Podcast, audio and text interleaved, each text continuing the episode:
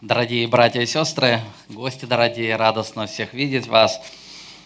Мы прочитаем из книги «Бытие», 41 глава, мы прочитаем с 39 стиха. А, это история про Иосифа. После того, как Иосиф а, пристал перед фараона и истолковал сон, и фараону это понравилось, и вот что говорит фараон Иосифу. 41 глава.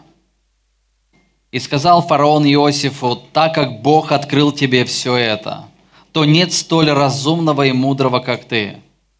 Ты будешь над домом моим, и твоего слова держаться будет весь народ мой. Только престолом я буду больше тебя». И сказал фараон Иосифу, «Вот я поставляю тебя над всей землей египетскую». И снял фараон перстень свой с руки своей – и надел его на руку Иосифа.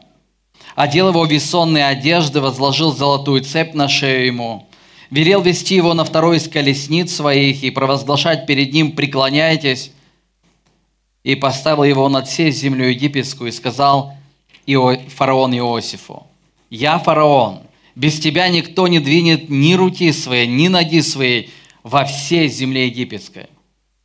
И нарек фараон Иосифу имя Цафнав Паниах – и дал ему в жену Асинефу дочь Патиферия, жреца Иопольского, и пошел Иосиф по всей земле египетской.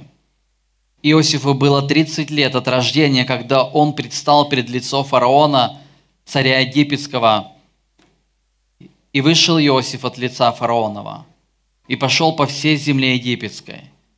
Земля же в семь лет изобилия приносила из зерна по горсти, и собрал он всякий хлеб семи лет, которые были плодородный в земле египетской, и положил хлеб в городах, в каждом городе положил хлеб полей, окружающих его.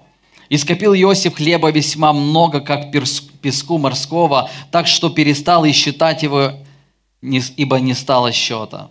До наступления годов, голода, у Иосифа родилось два сына, которых родила ему Асинефа, дочь Патифера, жреца Илиопольского. И нарек Иосиф имя первенцу Манасия, потому что говорил он, Бог дал мне забыть все несчастья мои и весь дом отца моего. А другому нарек имя Ефрем, потому что говорил он, Бог сделал меня плодовитым в земле страдания моего. Это Божье Слово, друзья, садитесь. А, пусть это Слово, оно будет таким пожеланием для нас на следующий год – жизни нашей общины. 13 июля 1960 года умерла от рака из, жена известного писателя, мыслителя Клайва Льюиса. Многие знают этого человека по большей части по произведениям хроники Нарнии ну, или книга «Просто христианство», но у нее достаточно много произведений. Они прожили со своей женой в брате всего 4 года. Всего 4 года, и это был действительно большой удар для Льюиса, потому что его жена стала для Льюиса самым близким человеком, лучшим другом, которая понимала его и духовный мир, и в том числе она понимала его интеллектуально. И вот после ее смерти Льюис задавал очень много вопросов Богу. Очень много вопросов, и его вопросы, его размышления, они вылились в заметки, которые легли в основу книги «Боль утраты». Хотя и кажется на первый взгляд, взгляд в начале, что он, он обвиняет Бога, что Бог жестокий, что Он забирает самое близкое, самое ценное, что у нас есть, но это не так. Он задает вопросы Богу, и он приходит к выводу, что когда мы думаем о себе много или вообще мы думаем о себе, мы выставляем Бога жадным, мы выставляем Бога жестоким и эгоистичным, который не желает нам блага. Но Бог иной, говорит Льюис. Он по своей природе добрый, любящий. Льюис говорит, что Он дает нам различные блага для нашей радости. Но мы никогда не будем испытывать подлинную радость, говорит он, от этого мира. Потому что мир, в котором мы живем, является страной теней.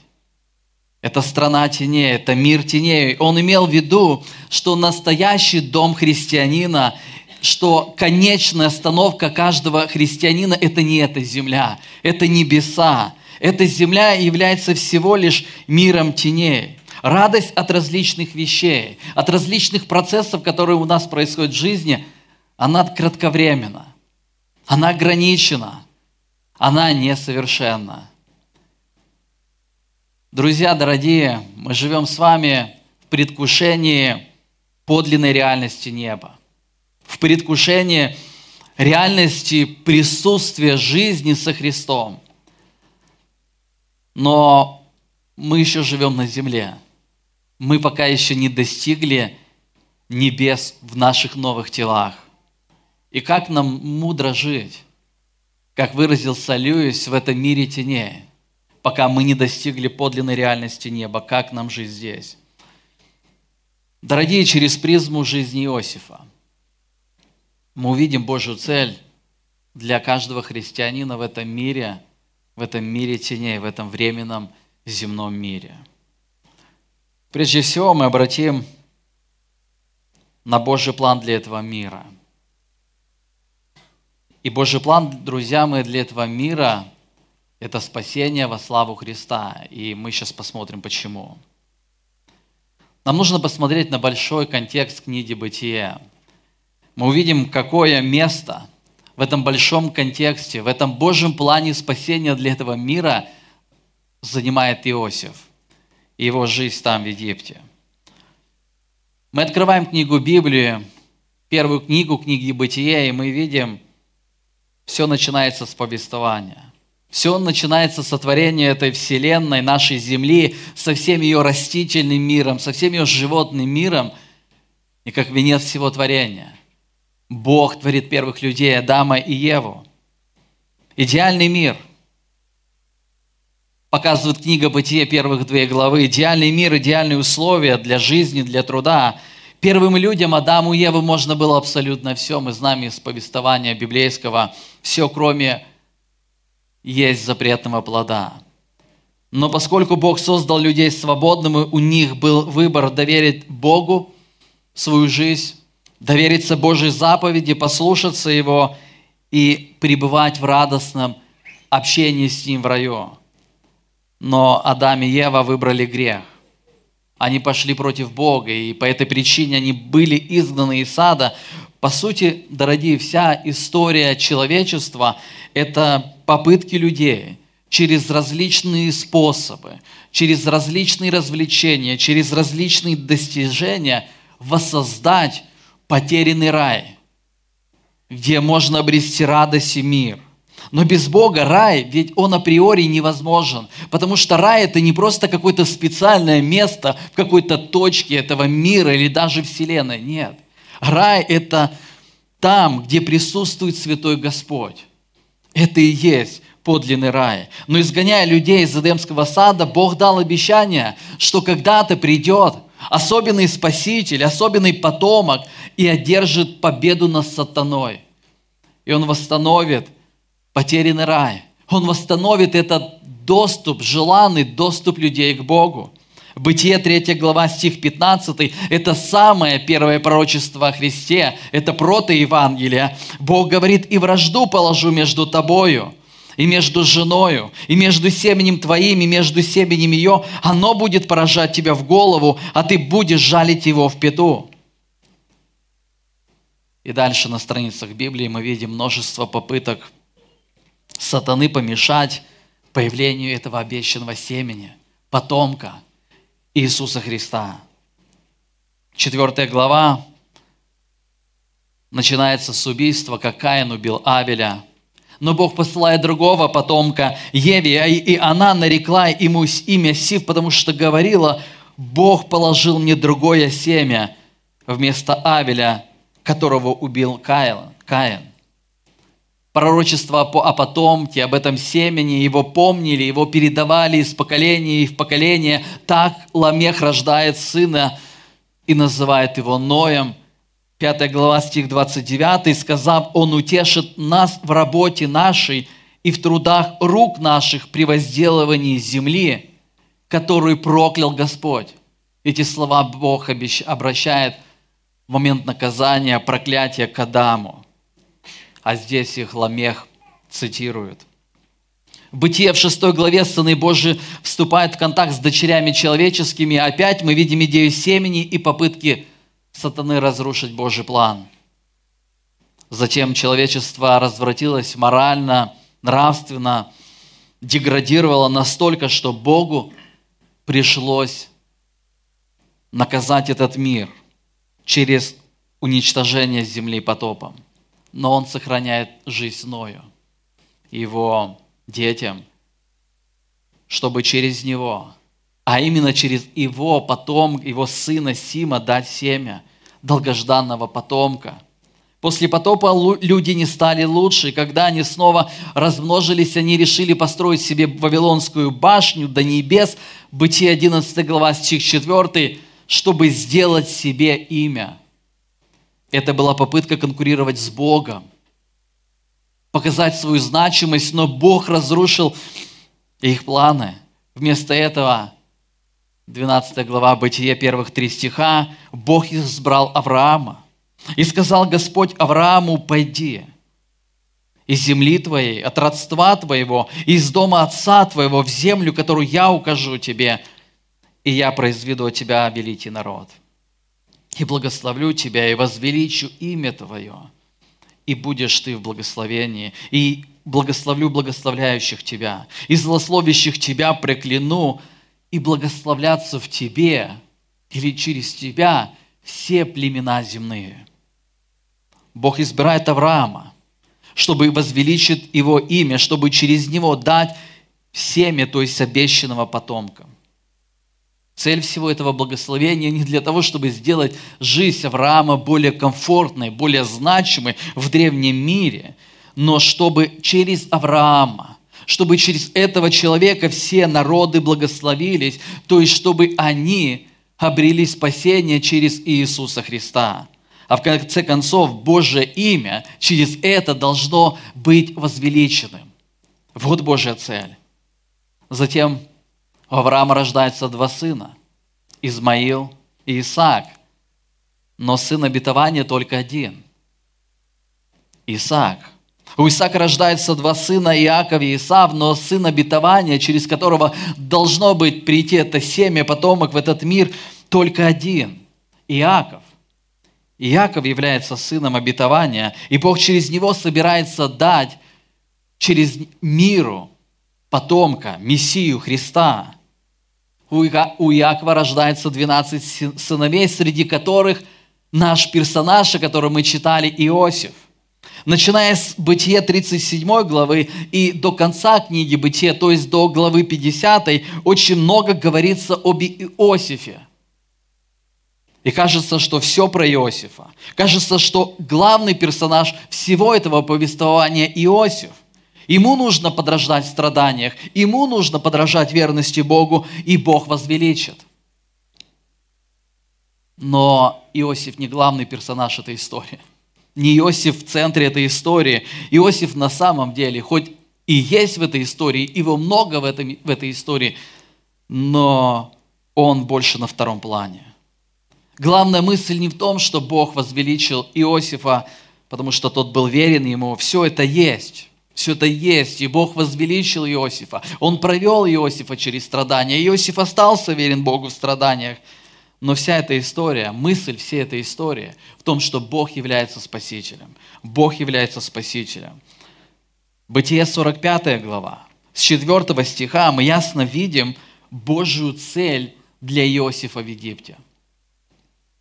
И сказал Иосиф братьям своим, это после того, как Иосиф открылся братьям своим, да, когда он сказал, я брат ваш, которого вы продали в рабство. И после того, как он открылся братьям своим, он сказал, подойдите ко мне. Они подошли, он сказал, я Иосиф, брат ваш, которого вы продали в Египет. Но теперь не печальтесь и не жалейте о том, что вы продали меня сюда, потому что Бог послал меня перед вами для сохранения жизни вашей. Обратите на это внимание, на это предложение. Бог послал меня перед вами для сохранения вашей жизни. Ибо теперь два года голода на земле еще пять лет, в которые не, не орать, то есть не пахать, не жать не будут. Стих 7, обратите снова внимание на эту фразу. «Бог послал меня перед вами, чтобы оставить вас на земле и сохранить вашу жизнь великим избавлением». Восьмой стих, еще э, точно такая же почти фраза. «И не вы меня сюда послали, но Бог». Бог призвал Иосифа в Египет. Бог провел его через страдания, Бог возвеличил его жизнь, чтобы через него сохранить жизнь своим братьям. Но прежде всего, и всех этих братьев, для того, чтобы сохранить жизнь Иуде, потому что Бог усмотрел Иуду, чтобы через него, чтобы через его потомство появилось в Эдемском саду это обещанное семя Христос. Мы читаем Бытие 49 главу, стих 10, об Иуде сказано, «Не отойдет скипетр от Иуды, и законодатель очресал его, доколе не придет примиритель, и ему покорность народов». В этом спасении на самом деле нуждался и сам Иосиф. Иосиф верил в это обещанное семя, он ожидал этого спасения. Более того, его отцу Иакову Бог подтвердил обещание, которое Он дал Аврааму о семени, о потомстве, о потомке. Бог послал Иосифа в рабство в Египет, чтобы в конечном итоге, в большой перспективе, Иосиф сам обрел это спасение. Он сам обрел это оправдание перед Богом через будущую жертву Иисуса Христа, которая стала обещанным семенем – из Бытия 3 главы. Обещанный потомок Иисус Христос. Он отдал свою жизнь на кресте для того, чтобы люди, чтобы мы через веру в Него могли обрести прощение, примирение с Богом, возвращение, образно говоря, в этот Эдемский сад, в рай, к Нему – а нас, Он прославляется, потому что когда Он нас прощает, Он демонстрирует величие своей святости, Он демонстрирует величие своей справедливости, демонстрирует величие своей милости. Вся история мира, все обстоятельства, они подчинены вот этой великой цели – Божье спасение грешников, Божье оправдание людей, через которые наибольшим образом видна Божья слава, его слава. Дорогие, и на этот от, отклик Божьей миссии, на эту цель Божьей славы у христианина есть отклик. Он не только восхищается этой Божьей славой, он не только ее испытывает, но наша цель здесь на земле, наш отклик на Божий план – это распространение Божьего, это распространение Божьей славы. Читая 41 главу, мы видим множество наград, которые получает Иосиф от фараона. Посмотрите, стих 42. «Одел его бессонной одежды, возложил золотую цепь на шею, на шею ему». Фараон дал новые одежды Иосифа, хотя до Египта мы помним, что Иосифа была особая одежда его любимого дорогого отца. 43 стих. «Велел вести на второй из своих колесниц и провозглашать перед ним преклоняйтесь, и поставил его над сею землею египетскую». Огромная власть, которую дал фараон Иосифу. Иосиф – это второе лицо в царстве. Только на минуточку нужно подумать. Египет – это самое могущественное царство того времени – Братья продали Иосифа в рабство, в том числе, помните, потому что Иосиф видел сны, в которых и отец, и мать, и братья, они приходят и поклоняются ему. Братьям это не, нравилось, не нравилось, они завидовали, в конечном итоге они продавали его в рабство. И, кстати говоря, проходит немного времени, в Египте все равно они преклоняются перед ним. Но здесь фараон говорит всем египтянам, вот фараон, когда он будет проезжать на вот этой колеснице из моего личного кортежа, вторая колесница, преклоняйтесь перед ним. Египтяне, они поклоняются фараон Иосифу. 45 стих. «И нарек фараон Иосифу имя, Цав Навпаниях. Он переименовывает его имя. Проявление власти над Иосифом. Он дает ему египетское имя, означающее «будет жить». И с этого момента Иосиф должен жить как египтянин, он должен ассоциировать себя с Египтом, с его культурой а, разнообразной, с его богами и так далее.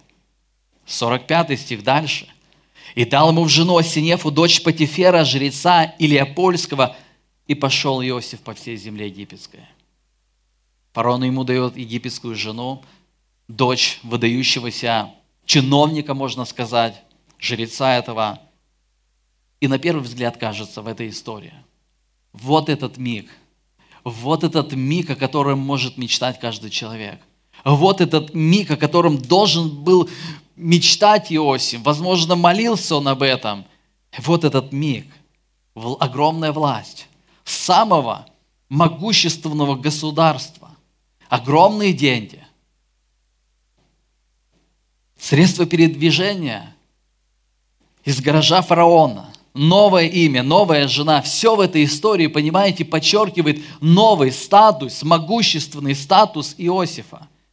И все это должно служить тому, чтобы он стал частью Египта, его культуры, он, чтобы он забыл те страдания, которые причинили его, ему братья в его родной земле, там, в Палестине. Но удивительно в этой истории вот что.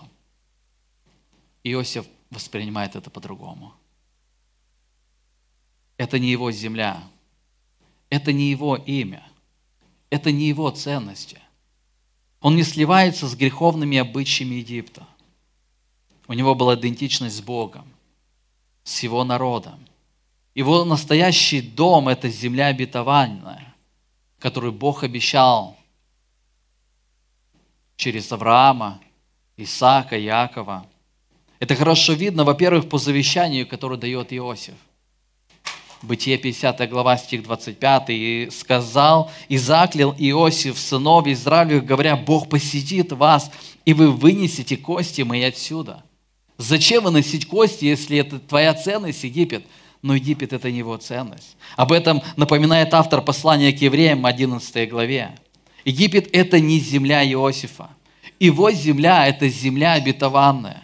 Во-вторых, хоть фараон переименовал его именно египетское, Цав Навпаниах, Иосиф везде называет себя не этим именем. Он называет себя еврейским именем Иосиф. Он живет в Египте, но Египет – это не его ценность. В-третьих, у него рождаются два сына от египетской жены, дочери вот этого жреца, но вместо того, чтобы дать им египетские имена, что, возможно, еще больше как-то бы придало статус ему, возвеличило как-то его, он дает им еврейские имена, не египетские. Он дает им еврейские имена Манасия и Ефрем. И нарек Иосиф имя первенцу Манасия, потому что он говорил, Бог дал мне забыть все несчастья мои и весь дом отца моего. Манасия происходит от глагола «забывать» и может переводиться как «он делает забытым». Иосиф говорит, Бог дал забыть не все несчастья и весь дом отца моего. Эти слова, они показывают вот это внутреннее состояние Иосифа. Он не забыл дом отца своего, иначе бы он не называл детей бы еврейскими именами. Но он простил своих братьев, которые были частью его дома его отца. Бог дал ему прощение, свободу от обид в отношении своих братьев, тех, которые продали его в рабство никакими внутренними методами невозможно обрести вот эту внутреннюю свободу. Особенно тогда, когда тебе причинили вред, причинили страдания, которые были у Иосифа. Но мы знаем, что когда Господь приходит в нашу жизнь, Он дает эту внутреннюю свободу. Он дает это прощение в отношении тех, кто причинял нам боль. Иосиф не первый человек, кто испытал подобного. Миллионы христиан, миллионы христиан по всему миру во все времена испытывали подобное. Таких историй много. Подобное испытала голландская христианка, которую мы знаем, Кори Тенбум, которая со своей семьей оказалась в немецком концлагере, потому что она, ее семья, они укрывали евреев. Она прошла через ад, как она говорила. Ее родные погибли в концлагере, но Христос, который был смыслом ее жизни, Он не только ее поддерживал там, в этих трудностях, но дал ей эту внутреннюю силу для того, чтобы простить своих врагов, своих обидчиков, своих палачей. Я помню, несколько лет назад познакомился с одним христианином, который провел более 20 лет в тюрьме. И под конец его срока Бог там нашел его, и он спас его. И он рассказывал, что его надзиратель очень много ему сделал зла, очень много. И вот спустя лет 10 после того, как он был освобожден, они случайно встретились как бы мы понимаем, что у Бога нет случайностей, но не запланировано. Они встретились в одном ресторане, и он сказал этому, этому надзирателю, ты сам знаешь, сколько ты мне зла сделал. Мне не нужно тебе все это перечислять. Но знаешь, я свободен от, от всего, от обид каких-то на тебя. Я хочу обнять тебя просто как человека, который не знает Христа и который настолько жестокий, что он готов причинять людям зло. И этот надзиратель заплакал. Дорогие, Иосиф обрел вот это сверхъестественное прощение там, в земле египетской. И это точно произошло благодаря Божьему вмешательству. Он так и говорит, Бог дал мне забыть. Бог дал мне это. Поэтому он и назвал своего первого сына Манасия. а другому нарек имя Ефреем, потому что говорил он, Бог сделал меня плодовитым в земле страдания моего. Ефрем происходит от корня быть плодовитым или быть успешным. Иосиф ясно говорит, что Египет – это земля страдания. Да, это земля страдания. Но в этой земле страдания Бог сделал его плодовитым, и Иосиф много раз подчеркивает, множество раз в своем повествовании, а в повествовании об Иосифа мы читаем, что Бог сам его привел в Египет. Бог использовал его в Египте, чтобы сохранить жизнь огромному количеству людей, и в том числе его семье, а именно Иуде, через которого должен прийти Христос. Вторая миссия Иосифа в Египте была в том, Бог его послал в эту, с этой миссией в Египет. Не только чтобы сохранить жизнь множеств, огромному количеству людей и Иуде, но для того, чтобы Иосиф, он указывал на живого Бога. Он трудился как для живого Бога. Он был верен как живому Богу. С одной стороны, он не соединяется с египетскими ценностями, он отождествляет себя с землей обетованной, но с другой стороны, он оказывает вот это богоцентричное влияние на свое окружение. Это то, что, во что Иосиф верил, это то, что он исповедовал, это то, что Бог был его ценностью, он оказывал это влияние. И был Господь с Иосифом. 39 глава мы читаем. Он был успешен в делах и жил в доме господина своего египтянина, и увидел господин его, что Господь с ним, и что всему, что он делает, Господь в руках его дает успех. И снискал Иосиф благоволение, в очах его и служил ему, и он поставил его над домом своим, и все, что он имел, отдал на руки его. С того времени, как он поставил его над домом своим и над тем, что он имел – Господь благословил дом египтянина ради Иосифа. И было благословение Господне на всем, что имел он в доме и в поле. И оставил он все, что имел в руках Иосифа. И не знал при нем ничего, кроме хлеба, который он ел. Вот это свидетельство его господина Патифара – Труд и жизнь Иосифа указывали на Бога. Это было ну, заметно для окружающих. С этим нельзя было поспорить, но мы знаем дальше Иосиф, историю. По причине верности Богу, Бытие 39 глава повествует, что Иосиф попадает в тюрьму. И Господь был с Иосифом и простер к нему милость и даровал ему благоволение в очах начальника темницы и отдал начальника темницы в руки Иосифу, всех узников, находившихся в темнице, и во всем, что он не, там не делал, он был распорядителем. начальник темницы, и не смотрел ни зачем, что было у него в руках, потому что Господь был с Иосифом, и во всем, что он делал, Господь давал успех. Снова мы видим, Иосиф оказывается в другом месте, он оказывается в темнице, и он остается верным Богу, и через это указывает на него, прославляет его. Он действительно желал блага для тех, кто находился рядом с ним. Это не просто была какая-то вот искусственная забота и искусственный труд, нет. Он желал блага другим. Бог благословлял, Бог был с ним. Вся жизнь, весь труд Иосифа указывали на то, что его Господь – это живой Бог. И поэтому Иосиф верен Богу. Иосиф верен Божьему завету. Иосиф верен Божьим обещаниям. Он ясно понимал, что Бог его призвал быть здесь, в Египте. Это Бог его сюда привел. Он выполнял свои обязанности качественно, он трудился, он был плодовитым, но сердцем он понимал, что Египет – это не земля обетованная. Это земля обетованная – это Палестина. А Египет – это земля его страдания. Автор послания к евреям говорит о многих героях веры, среди которых и Иосиф. Евреям 11 глава со стиха 13. Все они умерли в вере, не получив обетований, а только издали видели онные и радовались и говорили о себе, что они странники и пришельцы на земле. Ибо те, которые так говорят, показывают, что они ищут Отечество. И, и если бы они в мыслях имели то Отечество, из которого вышли, то имели бы время возвратиться. Но не стремились к лучшему то есть к небесному, поэтому и Бог не стыдится их, называя себя их Богом, потому что Он приготовил им город. город. Иосиф не делал Египет своим домом, он понимал, что эта земля и его жизнь, тем более на этой земле, она временна. Но он стремился к городу, строителем и художником, которым, которого является Бог. Но это парадокс.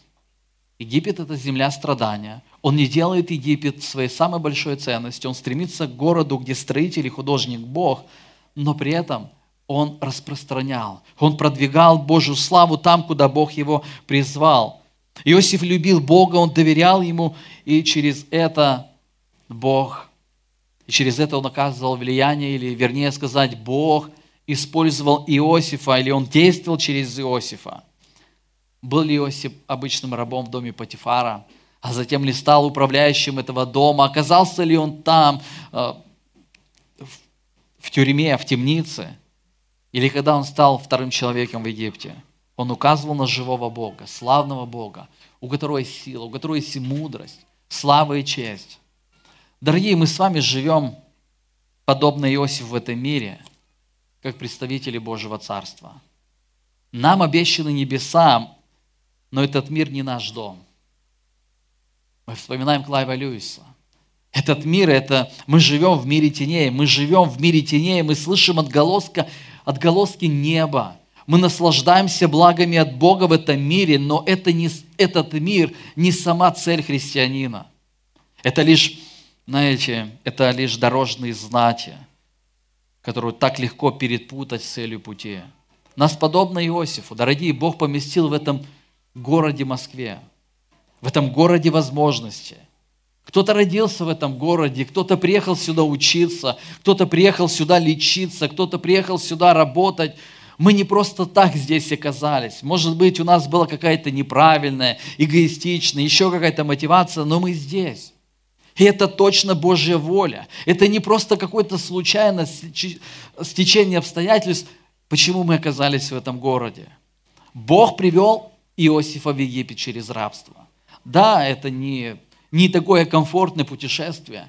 Мы навряд ли бы захотели оказаться в Москве через такие обстоятельства, но Бог привел Иосифа в Египет такими обстоятельствами. Нас провел, привел сюда или позволил нам родиться здесь через другие обстоятельства. Но вот наша задача в чем? Не в том, чтобы обустраивать свою жизнь таким образом, как будто мы собираемся жить вечно на этой земле. Мы живем в мире теней. все блага, которыми Бог нас благословляет, это всего лишь блеклая тень той подлинной реальности небес. Глупо ценить и восторгаться тенью предмета. Какой, какая красивая тень. Мы так не говорим. Это глупо. Мы ценим предмет какой-то. А мы не, не ценим тень там, от дома, от машины, от мужа, жены и так далее. Нет. Цель церкви, дорогие, цель каждого христианина на этой земле указывать на подлинную реальность на Христа. Церковь, она подобна маяку в этом мире, является ориентиром, является указателем в эту подлинную страну, где царем является Господь Иисус. Верующие, они не призваны убегать из этого мира. Верующие не призваны только лишь в том, чтобы собираться вместе по воскресеньям, служить друг другу, общаться этим прекрасным общением. Все это хорошо. Но это не та единственная цель, ради чего Бог оставил церковь на земле. Мы призваны созидать, увещевать, назидать друг друга для более высшей цели, чем мы сами. Мы призваны, подобно Иосифу, быть верным представителем Иисуса Христа там, куда Бог нас поместил. В офисе, в школе, в институте, в каких-то комитетах, в строительствах, в продажах, везде, где мы учимся, трудимся и принимаем какое-то участие. В этом наше призвание, в этом мире теней. Спустя 1200 лет Бог, обращаясь к пленным евреям в Вавилоне через пророка Иеремию, по сути говорит то же самое.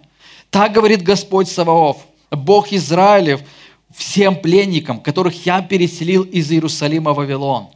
Заботьтесь о благосостоянии города, в котором я переселил вас. И молитесь за него Господу, ибо при благосостоянии его и вам будет мир. Бог ясно говорит, я переселил вас в Вавилон. Бог желал, чтобы эти люди, которых Он переселил, заботились об этом языческом, может быть, враждебном городе. И Даниил откликнулся на это пророчество – так поступал Иосиф в Египте, хотя он ясно сознавал, что Египет – это земля страдания, а Палестина – вот эта земля обетованная. Дорогие, если христиане не будут заботиться о своем городе, о своем районе, нести в него мир, заботиться о его благополучии, нести туда Евангелие Иисуса Христа, то кто это будет делать? Если не христиане будут молиться в своем городе, районе, то кто это сделает вместо нас? Обычно все ругают, разрушают, но люди не стремятся к созиданию и молитве. Ну, кто-то скажет, ну кто мы такие? Кто мы такие, чтобы оказывать влияние на вот этот большой, многонациональный, состоявшийся город Москва? Но нам точно нужно начинать с малых вещей. Как минимум – молиться о городе своем и проявлять участие там, где мы можем, там, где мы трудимся, там, где мы учимся, где живем. И Бог точно будет действовал, как Он, действовал, как он использовал Иосифа, его труд, его жизнь, и Он благословлял окружающих. Египет, в конце концов. Когда Иосиф был рабом, управляющим в доме Патифара, затем в тюрьме или вторым человеком в Египте – Бог благословлял его. Он благословлял тех, кто был рядом с ним, тех, кому он служил. И точно так же сегодня. Бог желает заботиться об этом городе, о нашем городе. И не только о Москве, потому что сегодня у нас на собрании есть люди из разных городов. Бог желает благословлять и заботиться через вас и о вашем городе, о нашей стране. Потому что через наши слова – наполненный Евангелием, окружающие слышат о нем. Через наш качественный труд, где мы живем, трудимся, люди, люди видят Евангелие в действии. И это возвеличивает Бога. Наше призвание в этом городе, в этом мире, в который Бог нас поместил, не мы сами – не ради нас все. Это распространение Божьей славы. Евангелие Иисуса Христа – это цель Бога для этого мира. Спасение этого мира и через это прославление своего святого имени. Обещанное семя. Бытие 3.15, сохраненное через Иосифа, оно стало плотью. И относительно недавно мы особо вспоминали о рождении Иисуса Христа в этот мир. Бог стал человеком. Иисус прожил вот эту совершенную жизнь, а затем зашел на крест за наши грехи и воскрес. Для нашего оправдания через это Бог продемонстрировал, что Он принимает жертву Иисуса Христа. А через веру во Христа каждый может испытать это прощение, получить этот доступ к новой реальности, к небесам, ко Христу, к Богу Святому.